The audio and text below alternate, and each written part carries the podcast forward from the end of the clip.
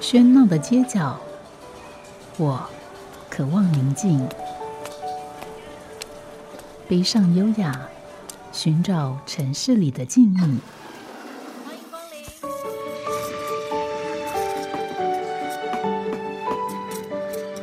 临。一杯拿铁问候，我们在书里相遇。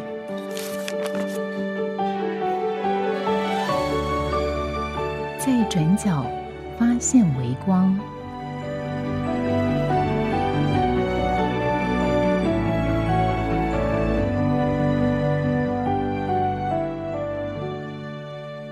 欢迎收听今天的《在转角发现微光》，我是吴嘉恒。我们今天很高兴能够邀请到胡思二手书店的阿宝来节目里面来介绍胡思二手书店。我们先欢迎阿宝。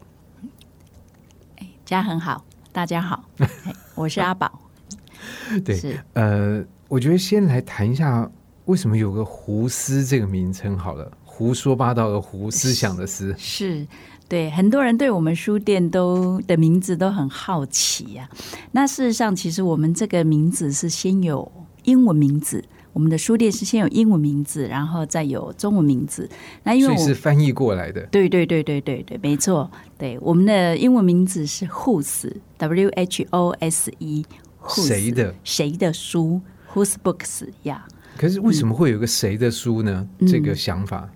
嗯、对，因为我们是从二手书的这个概念来的，也就是说，当你看到每一本书的时候，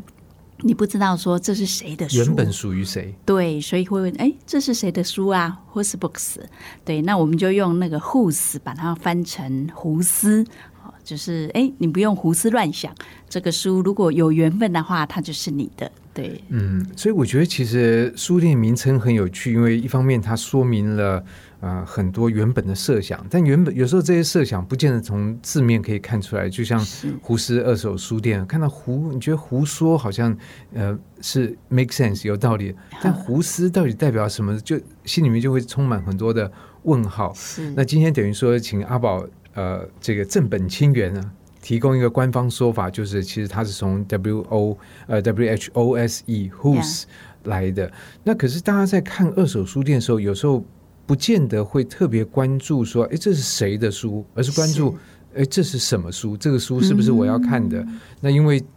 不管是进到什么样的书店，它是卖新书也好，二手书也好，我们其实常常在寻找的是，比如书的书名或书的作者或书的领域范围，但是我们不会在意说它是谁的书。是是，好，的确是这样子哦。很多客人到店里来，他其实他有很几个原因，当然价格是一个因素。那更多的人他是来找一个回忆，或是呃找他曾经有过特别经验、特别。有有过特别想法的一些书，那或者是说有一些人他其实是来找市场上找不到的一些绝版书，所以其实呃，如果在看到是会去注意谁的书，大部分有一种情况是因为里面可能会有一些签名啊、签证啊、盖章啊、嗯。落款呐、哦，或者是没批，或者是 anyway，或者是里面可能会有夹的一些照片啊或什么的，那可能大家会很好奇，嗯，这到底是谁的书？那大部分的客人基本上还是以找到一本能够对他有特别意义的书比较重要，是以书为主这样。嗯，我想这也就会牵到牵涉到二手书店的一个一个特性，就是我们呃从书店的角度来看，书就书店就是一个陈列书籍实实体的空间。那只是今天我们看到有些书店，它陈列的其实是以呃从比如说印刷厂印印好运出来的书，那这个个当然我们一般讲就是新书，这也是很多书店的呃样态。可是有时候呃，就像胡适来讲，这个书都是经过了某个使用者，然后再甚至好几个使用者，然后再到了这个这个书店。所以在你看来，这个二手书店跟所谓一般的这个，我们不会说它是新书的书店，就一般的书店中间的最大的不同在哪里？嗯，我想这个当然来源本身就很不一样。就像嘉恒刚刚提到的，就是说新书店它可能来自于呃出版社或者经销商，好那呃或者是可能作者自己拿去卖。那如果二手书店的话，像以我们店来说，原则上大部分都来自客人的家里，也就是说，他的确是使用过的书。那我们比较没有像以出版社或其他的来源，大部分都来自客人家里。我想这个是一个来源上最大的不同。那另外一个就是说，如果呈现在呈现在呃卖场上面，当然就是它所横跨的时间领域。又跟新书店可能不太一样，所以像我们也会看到一些，就是可能很可能纵深会到二十年、三十年，甚至五十年、一百年的书都有。那它它的那个横切面可能就不限于，就是说现在市场上出版的，也许有一些像我们有时候会看到一些，哎呀，这个书好老好老。那以前怎么会出这一类的书？很特别，或是出这一类的杂志啊？有时候我们看到一些期刊，我觉得啊，以前在百百百花齐放的那个年代，居然有这样的，居然有这样的杂志，实在太特别了。对对，这个我觉得也是经营二手书店的乐趣之一，因为你所面对的其实是在现在这个时间点以前，而这个以前事实上它的范围是可以非常的广。那么，在这个方面，其实好像二手书店跟新书的书店就变成一个互补，因为尤其在现在，呃，我们也可以看到很多新书的书店，一方面加速也在也在减少，也在变化，然后它的店面可能面积也在变化，或者陈列书的面积也在变化，都使得要陈列新书的这个空间都变得越来越少。那更不要说，呃，在陈列旧书，所以对于。读者来讲，他在寻找有一些可能，说不定在一两年前的书，嗯，或者不用那么长，他可能就会想啊，那我去二手书店来找，是是，嗯，对。那可是二手书店在这方面，就回到刚刚的问题，你觉得在这个方面是跟新书书店变成一个互补吗？我觉得比较倾向于这样子，对，因为有很多书，就是新书店有新书店，它它。我觉得他的贡献就是说，可能比较新出版的书，那比较容易找得到，或者是说，有时候我可能需要一本书有呃一本书有多，就是副本很多，好比如一一种书有好几本书，我都我可能一本书我需要订十本书好了，那可能在新书店比较容易容易买得到。嗯，那新书旧书店，因为它可能来源只有。就是来自客人家里，所以它可能只有它是多样，但是少量。嗯，而且有时候可遇不可求。比如说一套书，假设它有十本，是不是搞到这个这个提供书人他就是只有七本？对 对对，你就不可能凑一个全套在那边。是是是，所以我觉得新书店它的书是比较齐全。那当然，二手书店就是呃，就像刚刚嘉恒说的，可能在呃某些。过了个年代之后，可能新书店它没有办法放那么多的书，那就得要到二手书店去找啊。所以说，所以不一定是绝版书哦，有些是可能呃过了几个几年啊，出版个三年或五年，然后他就会到二手书店来。甚至有一些我们有一些客人，他可能哎买完之后，他发现这个书不太合胃口。他可能买完的第三天 就把它卖出来，所以这么短的一个是那等于说在这上面也就会牵涉到另外问题，因为刚刚说的是一个互补的关系哦。对，那另外一方面会不会这个二手书店跟新书书店也是一个竞争的关系？因为如果有相当数量的买了书回去三天，他觉得这不是我要，他就把它。送出来，那等于说，对于消费者来讲，他同时可以在二手书店，也可以在新书书店看到同样的书，这会变成一种竞争的关系吗？呃，其实我自己来看，我倒觉得还是互补的成分比较大。就是说，通常这一类的书，如果以正常二手书店的流程来说，其实那种看了两三天就卖出来，基本上这样的书其实不多。啊，其实不多。那比较特殊的情况，因为不太会有人就是。两次三次都买那种不合胃口的书，两三天就把它卖出来，所以这样的几率，其以正常的二手书店收书的流程来说，其实几率不高。那呃，但是我觉得相对反而它有一个好处，就是说客人他在买新书的时候，他至少觉得心理上我有一个去处，也就是说，哎，如果这个书我看完了，就算是。我没有后悔买了它，但是我看完之后可能觉得以后用不到了，或者是哎，我觉得我看完我放在脑袋里、脑海里，我就把它记下来了。那可能书的本身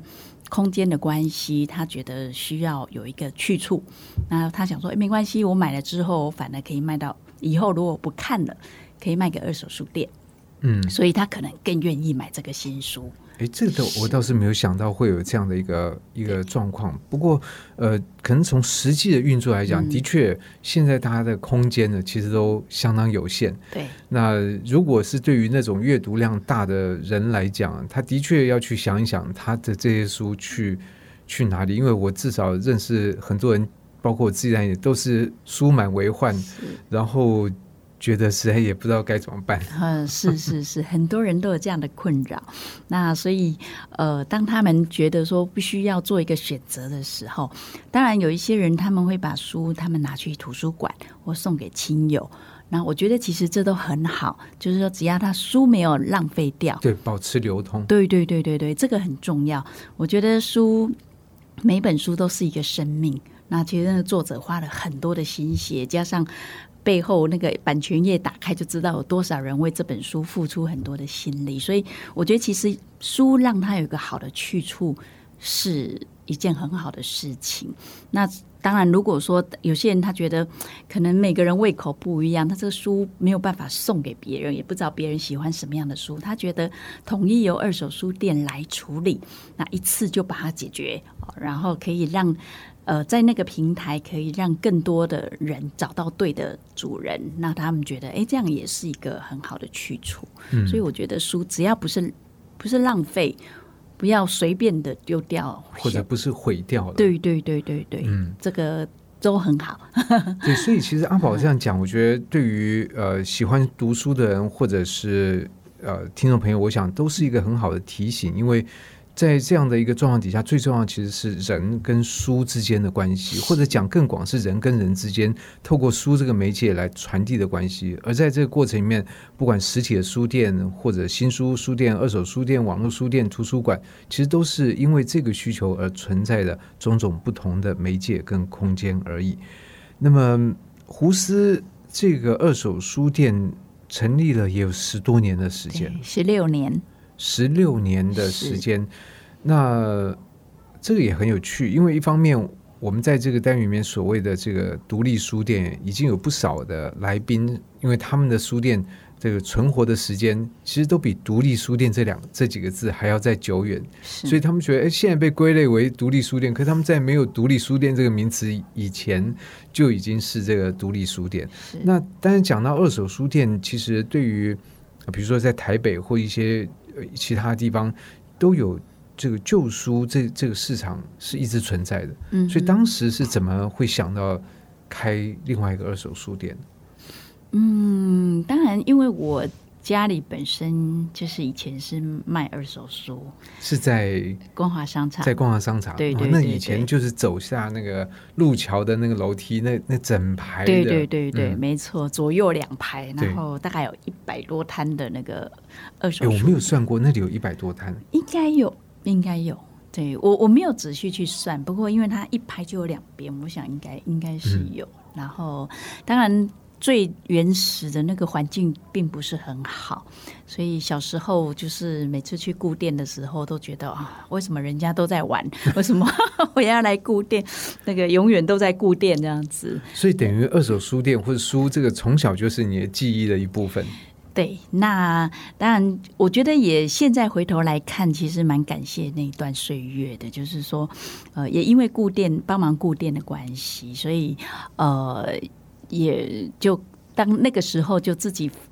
很无聊嘛，就只好一直看书，所以也看了不少，就是架上的书啊、杂志啊，就拿来看这样子。所以其实后来对这个，对于我后来开书店有有蛮大的帮助。就是说，其实就会让我更容易进入一些书的状态。就不因为不是一张白纸过来，所以就就大概至少有一些作者啊，一些说呃文坛的一些事情，或者是大概都有个概念，有个坐标坐标。对，那当然，因为不同的时期、不同的区域，它的整个书业的状况是不一样的，所以。在我学生时代，我们家在光华商场开书店。但是等到我自己过了十几年，在自己开书店的时候，又加上因为所在的地点是在天母，所以整个区域环境各方面需求是不一样的，所以还是要重新学，嗯，重新学习。不过讲到光华商场那段时间，的确，呃，就是说它那个环境一尤其又比较低，其实走进去那个旧书的那个气味。呃，我必须说，那不是一个很好的气味，那有点霉味啊，湿气也比较重啊。是。那但是另外一方面，呃，就是说你待在那边这么久，那里的变化你怎么来看呢？因为我觉得那里也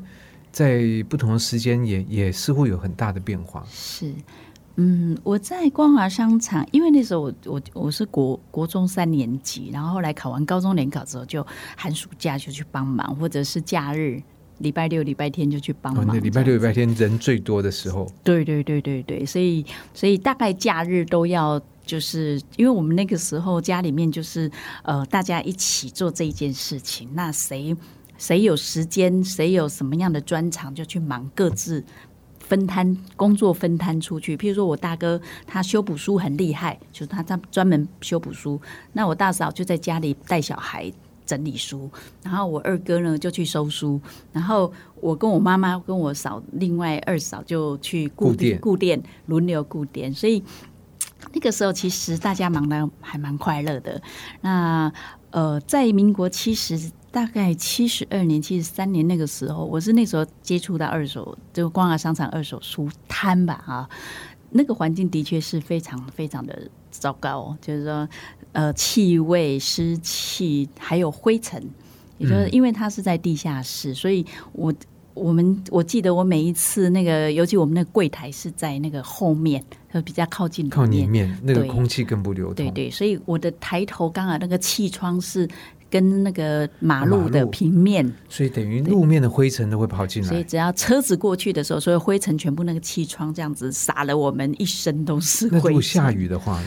下雨就窗户关起来，可是因为平常它的那个空气不流通，以前连空调都没有，所以那个电风扇就是那样子，好像把灰尘越滚越多。但是没有电风扇，夏天又很热，然后加上那个两边的厕所的那个湿气跟气味，就都跑进弥漫整个二手书摊，所以这不会让你对这个这个行业有些不好的这种印象，你还是投入这个行业。所以其实我觉得这个问题真的很有趣，就是呃那个时候，我觉得其实很蛮像我双鱼座的个性，就是。呃，会有一点点两种两种价值在拉锯，就是说，第一个还是不要。哎，第一个是我很喜欢书。所以他是对于我开一个书店的启蒙。我记得我以前常常跟人家讲说，我我以后也要开书店，我要开书店。后来等到我真的开书店之后，再回去跟老朋友聊天的时候，他说：“对呀，我知道啊，你学生的时候就告诉我，你就是要开书店了。”我说：“哦，是哦，我那个时候不小心有说出来，我都不知道。所以应该是这开启我对书的这个感情。”但是相对的，就是另外一个，是因为这样的环境会让我想，如果我要开一家书店，我要开一个什么样的书店啊？那呃，我我我我觉得，如果我设身处地一个客人的角度来看的话，我觉得我是一个阅读者，要怎么样的环境让我觉得是比较舒适，或者是比较能够专心在阅读这件事情？因为我觉得阅读是一件很美好的事，它应该是。呃，没有旁骛，就是 focus 在阅读这个享受这个阅读的当下，这样。所以那个时候就有一个想法，就说，嗯，我以后如果要开一家书店的话，我要有一个位置可以让人家坐，啊，可以坐下来。然后，当然他希望这个灯光或者是这空气，这个是一定要，这个跟光华商场不一样嘛，啊。那另外就是说，呃，因为那个时候的光华商场只有三平大。所以大家看书的时候就是这样子，会尤其那个大年过完年后那个那个那个第一天，过完年后的第一天开业是大家拿了这个压岁钱，挤不进去，然后所以呢，我就觉得说啊，站在那边站了三四个小时，还有人挤人这样子，的确的确不舒服。所以如果我以后开一家书店的话，我可能就是说，哎，除了空气流通之外，我希望能够有地方可以坐，还有有一个好的动线，让客人在里在书店里面是比较自在的。所以这个也也变成是说，后来我自己开书店的时候，我们虽然没有多余的太多的资金去做好很豪华的装潢，但是我觉得这个轮廓是我在以前就就已设定经勾勒好出来对，就有一个这样的轮廓出来，这样。我觉得这一点其实非常重要，因为其实我想在我们这个节目里面介绍的一些书店，当然每个人开店原因都不一样。有些人事实上在开店的时候是怀抱着一个一个模糊的想法，他对于这个店会长什么样子，以及他提供什么样的东西，不见得有很清楚的需求。可是呢，呃，对于阿宝来讲，他要开书店，特别是要开什么样的书店，其实这是从他从小就已经好像在练习着，在准备着一个书店要有什么或不要有什么。我觉得这一点是非常有趣的。好，我们先休息一会，待会再请呃胡适二手书店的阿宝跟我们分享。好家庭联播网，中部地区古典音乐台 FM 九七点七，北部地区 Bravo FM 九一点三。欢迎回到在转角发现微光，我是吴嘉恒。今天所邀访到的是胡思二手书店的阿宝。那其实呃，阿宝他自己从小家里做的就是在台北光华商场的呃旧书店，所以他来开这个胡思二手书店，我觉得既是顺理成章，但是也不很合理。原因就是因为刚才我们也聊到，在以往那个旧书摊的这个整个环境气氛是气味是都不见得很。很好，所以也有可能他因为这样就很讨厌那样的一种感觉，就不要选这样的这个开二手书店作为职业。但是另外一方面，呃，他因为有那样的一个经验，所以对于呃旧书的世界，哪一些作家、哪些出版社、哪些书，其实都有一些熟悉度。这对于他后来来开胡适二手书店，我觉得一定有很多的帮助。不过刚才你也提到，以往你们在呃，逛商场开旧书店的时候，那是一个全家都投入的，因为有书从哪里收进来，收进来之后如何整理，有些书还需要修补，然后最后才会呈现到这个书架上。我觉得这对于我们读者也是一个很好的提醒，因为我们今天走进一个，比如走进胡适二手书店，我们看到的任何一本书，它今天会出现在那边，出现在我们的眼前，它都是一个。不是一个那么容易的过程，是，因为它有可能在这个过程里面，比如说它就被丢弃或烧掉，或者它的状况太不好，然后呃没有经过修复，也可能就就把它丢掉了。是，所以它其实是要经过很多的整理，才会出现在这个书店上面。所以，是不是阿宝也帮我们讲一下这样一个过程？因为我想，可能很多人看到这个。就像盘看到盘中孙了，不知道粒粒皆辛苦。是是是，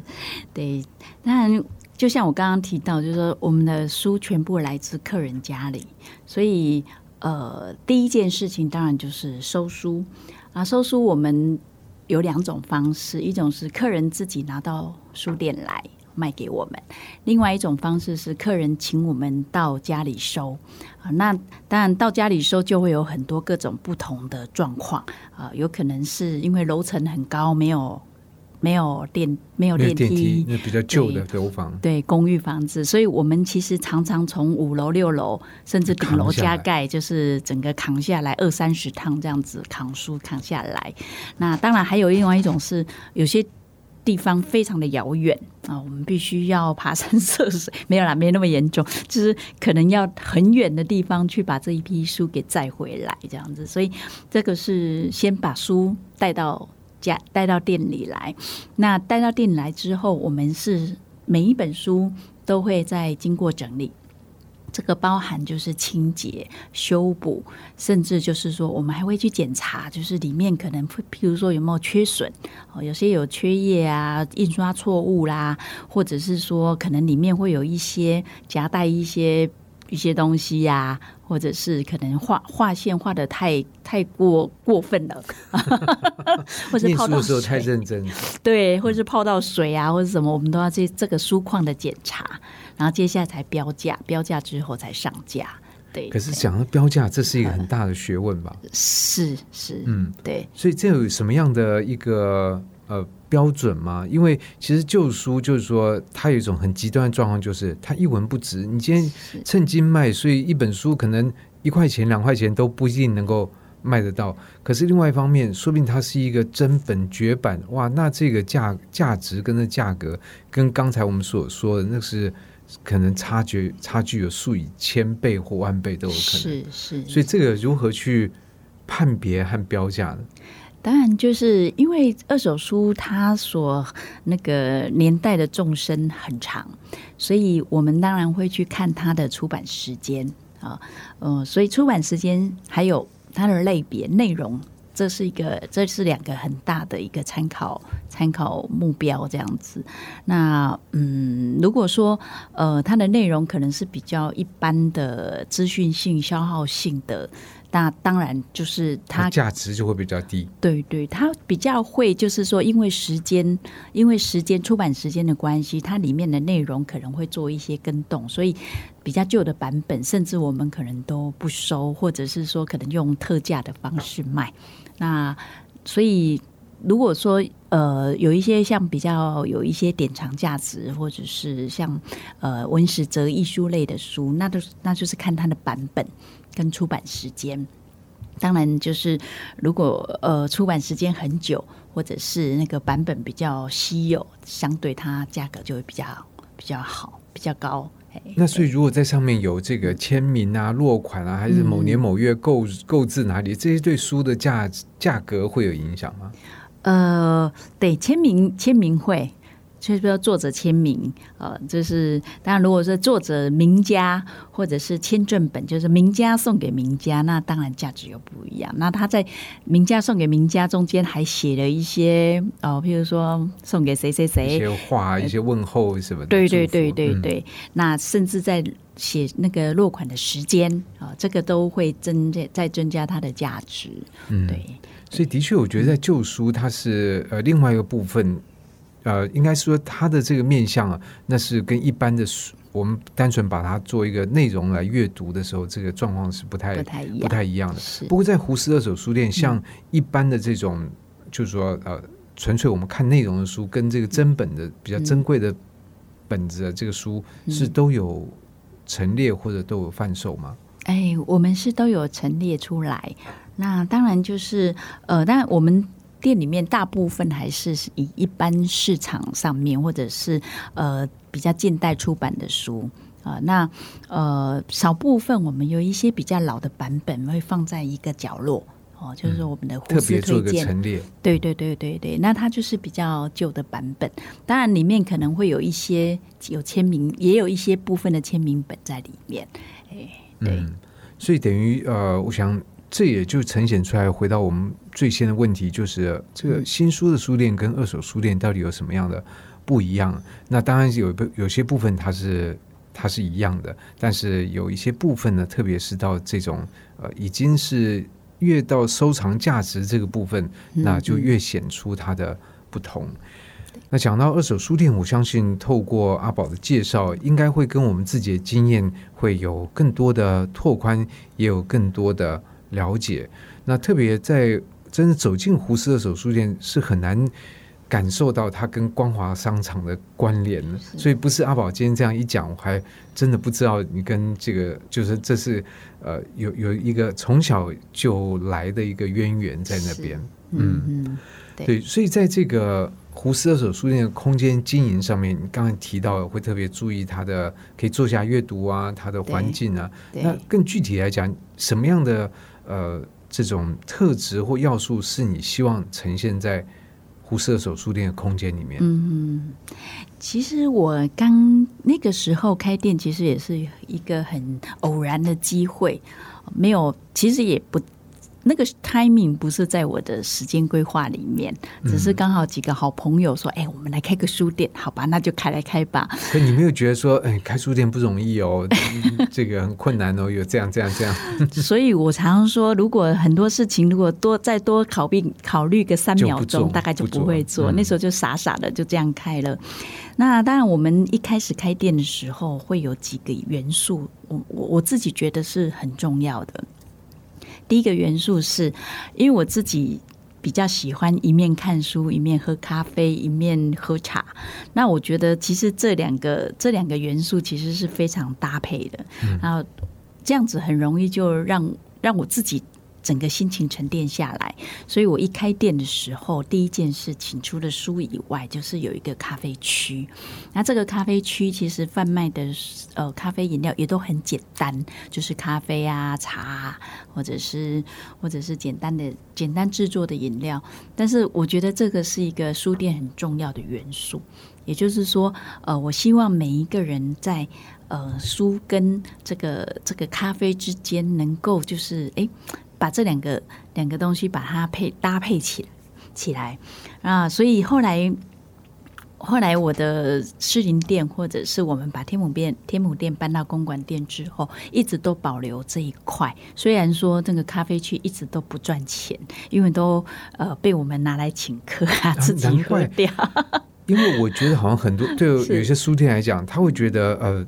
它的这个收入的营运比较多的一块，甚至会比较有利润一块，其实是来自于饮料。可是我们不是，因为你们太常请朋友喝咖啡。对对对对对，我们其实今天我有时候我们客人来啊，或者老朋友来啊，就啊，那就喝喝杯咖啡，喝杯咖啡。对，所以而且我们其实咖啡饮料没有，我们不是那么的以这个为主啦。那主要是我觉得它只是就是对我来说，它是一个整个书店某一种氛围。它一起营造那个氛围的一个元素，这样子。所以，我们其实咖啡区并不赚钱，然后，呃，但是我们很用心在做，我们找的原料也都是很好的原料，因为我们把它视为，就是说，因为自己喝，自己喝，对，这个这个这个茶跟咖啡是要自己喝的。那我如果我要自己喝的话，我希望是什么样的原料，是什么样，是什么样的做法啊？是对对自己对客人是最健康的。所以我们的做法跟原料并不马虎，只是说我们比较没有特别去推这一块，但是它一直都存在。从十六年前刚开店到现在，即便就是说后来很多各种环境啊、时空整个改变，然后大家大环境也不是那么景气，但是我们一直保留这一块，就是呃咖啡区。那后来因为。呃，公馆的咖啡区有一个比较大的空间，所以它就实现了我开书店的第二个想，第二个梦想，就是我一直觉得很重要的另外一个元素是讲座，说人文讲座。所以我们在呃天母呃公馆店开店的第二年，也就是二零一一年四月份开始，一直到现在，呃，就我们维持至少每个月。平均大概都会有一场自己主办的人文讲座，所以我们总共自己主办的大概有八十八场，就是除了过年那个月之外，就是没有间断过这样子。好像快要破百了这样。那那呃，我们这个人文讲座其实都是对客人都是免费免费开放，有时候客人是可以免费来听讲。那我们会邀请在那个领域，就是说，诶。呃，非常专长，或者是呃，在那个领域呃有他独到的见解的一些讲师过来，过来做两个小时的深度演讲。那我们这个这个人文讲座是是 focus 在艺术跟领人文跟文文学两三个领域啊。那所以我们之前也办过像诗、像电影、像绘画、水墨，或者是像音乐。我没办过音乐，然后像这一这一季的讲题是有关于哲学啊，就是自由与真心，那是由那个师大一个刘昌龙教授帮我们策划的，所以呃，我们一直希望就是说，呃，透过这个人文讲座，开启另外一个不同的阅读的方向。因为我觉得阅读它除了纸本的阅读之外，应该要有一个不一样的不，就像说，哎，我们去听一场演讲，去听一场音乐会，哦，去看一场戏剧表演，或者是听一段广播。那我觉得这些都是阅读的一种方式，那都很好。那我觉得，呃，如果说我们能够。用两个小时的时间去听一个人，他一个作家，他对于他创作的呃思想，或者是创作的理念，甚至就是说呃这个创作的作品对大家的影响，那我觉得其实这个是值得两个小时是值得的，所以我们一直持续到现在，就是说，哎，希望把呃很多我觉得很棒的一些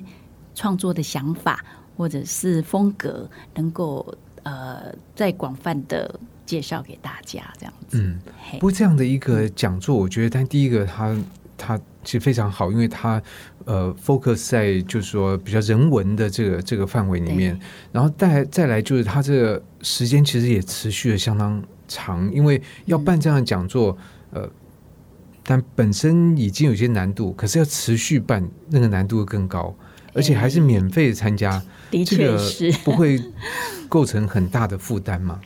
其实会，就是呃，因为呃，持续的确是不容易。也就是说，我们很容易受到一些外在因素的影响，就很容易就哇，算了，就不要办好了。只是，只是我觉得说，哎，好像。当然，客人也给我们一些不错的回馈啊，然后我们也因为这样子而认识很多的客人，很多的朋友，那很多的作家，很多的朋友。那当然，嗯，要持续这个，必须要有一些些的动力啊，就是这个动力其实就必须要把营收，就是说透过因为。办活动，这个讲座活动能够有什么样实质的收益？这个想法暂时先把它丢到一边去，因为我们的活动都是办在星期六的下午，也就是我们一整个 人最多的时候，一整个礼拜最精华的时候。那我们在办活动的时间，因为是在书店里面，所以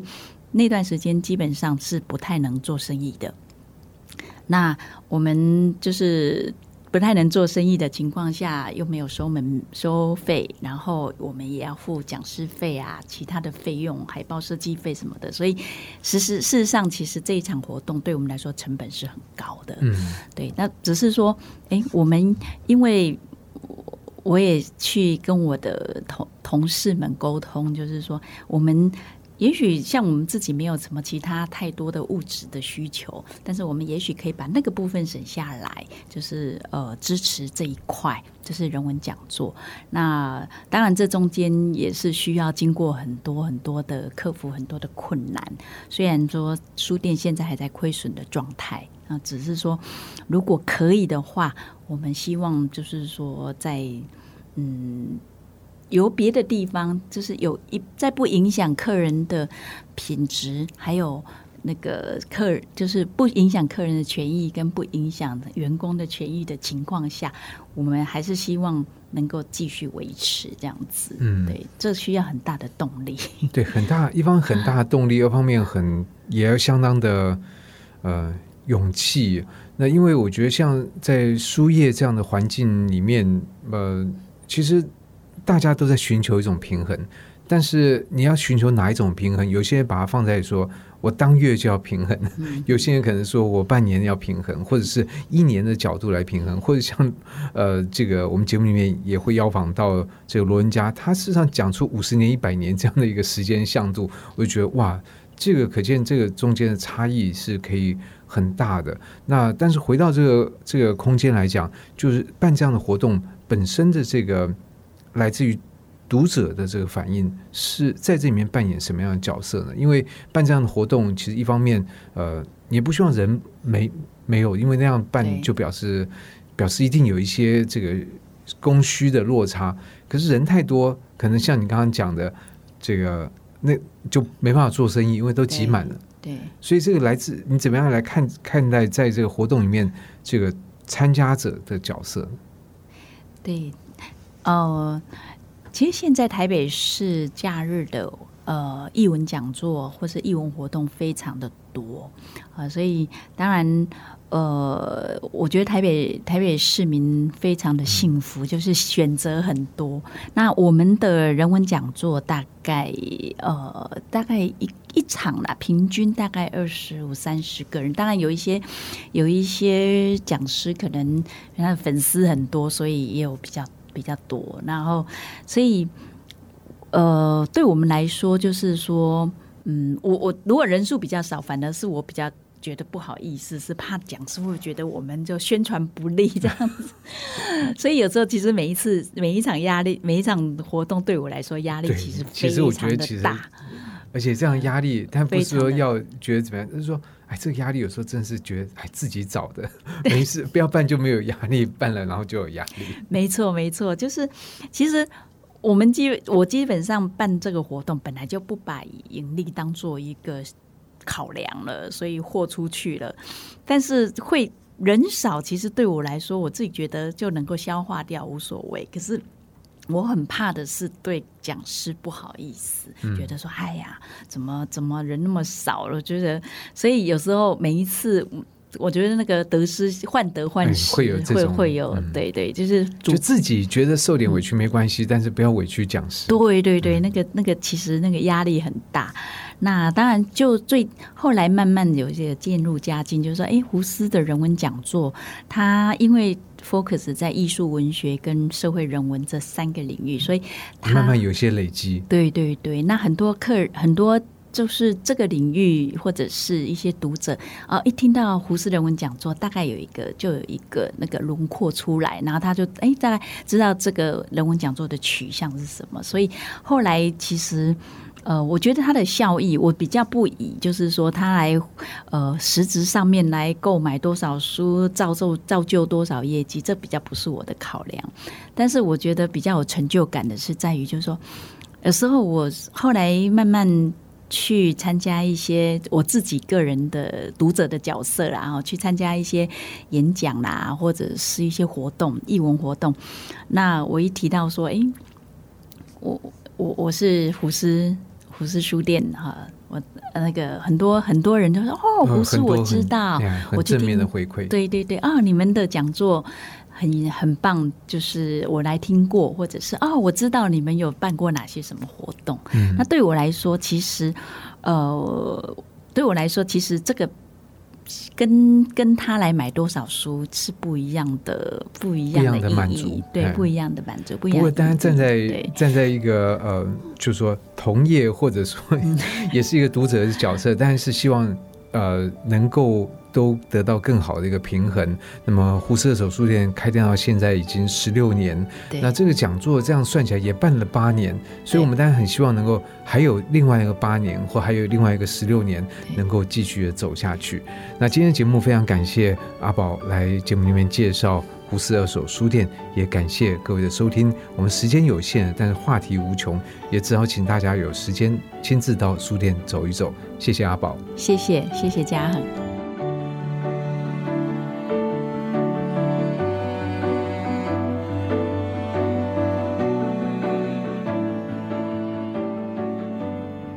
谢谢您的收听。如果您喜欢今天的内容，欢迎在 Apple Podcast 的评分留言，告诉我您的想法。我们下集再见，拜拜。